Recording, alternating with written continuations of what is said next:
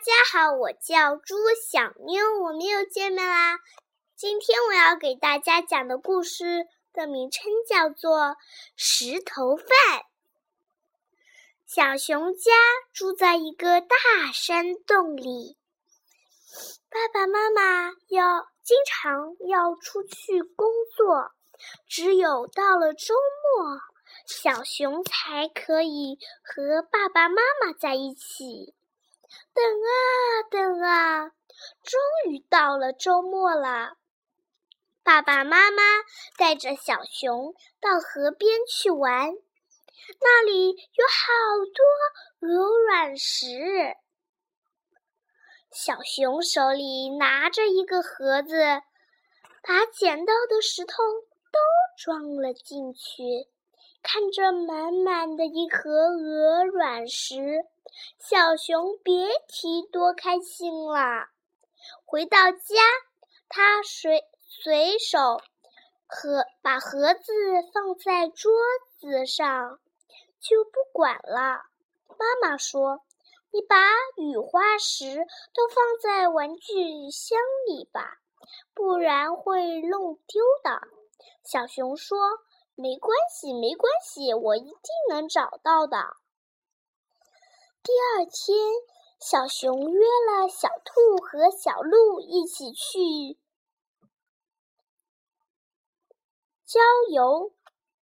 妈妈对小熊说：“小鹿，让我告诉你，明天九点半在山下集合。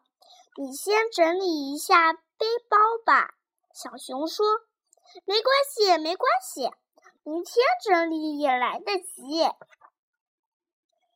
妈妈摇了头，摇了摇头，便去准备明天郊游吃的午餐了。做好后，妈妈对小熊说：“你一会儿把午餐。”装在背包里，再去睡觉呀。小熊说：“没关系，没关系，明天再装也可以。”第二天，小熊睡醒后一看表，哎呀，马上就到九点半半了。他急急忙忙地穿上衣服，随手拿起小背包。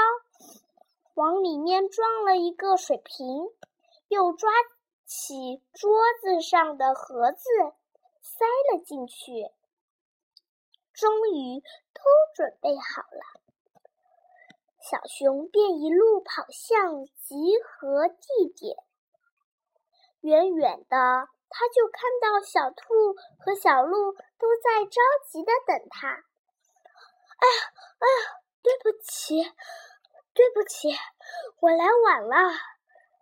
小熊看到他们，连连道歉。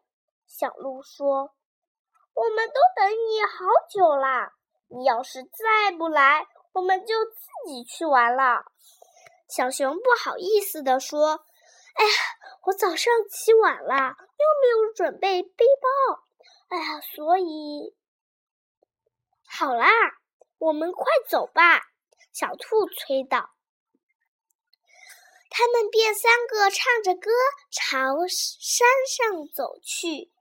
好饿呀，该吃午餐了。”小兔说：“啊，我也饿了呢。”小鹿说着，从背包里拿出一块布，铺在草草坪上，大家围坐在一起，都把自己带来的。